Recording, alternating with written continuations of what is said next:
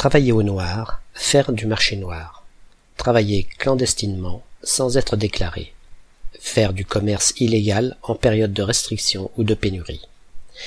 Dans les deux expressions qui correspondent à des activités hors la loi, la notion de dissimulation est évidemment présente et le qualificatif noir, employé ici, est lié au fait que, quand on veut dissimuler ce qu'on fait, il vaut mieux le faire dans l'obscurité d'une cave que dans la rue en plein jour.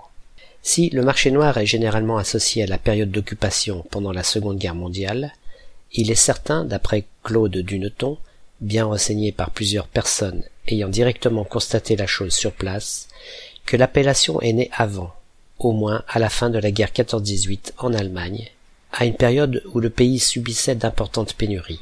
Le qualificatif Schwarz, noir, était déjà employé dans des termes comme Schwarzarbeit, travail au noir, Schwarzmarkt, marché noir, Schwarzschlachtung, abattage clandestin, ou Schwarzhören, écouter la radio sans payer la taxe, pour ne citer que cela.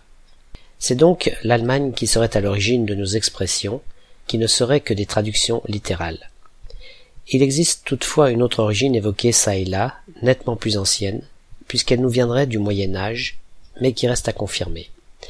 Selon cette hypothèse, à cette époque, on ne devait travailler qu'à la lueur du jour.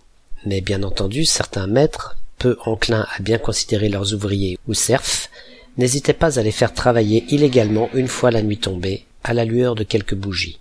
Ce serait de ce travail de nuit dissimulé, parce que non autorisé, que l'appellation travail noir, puis travail au noir, serait née.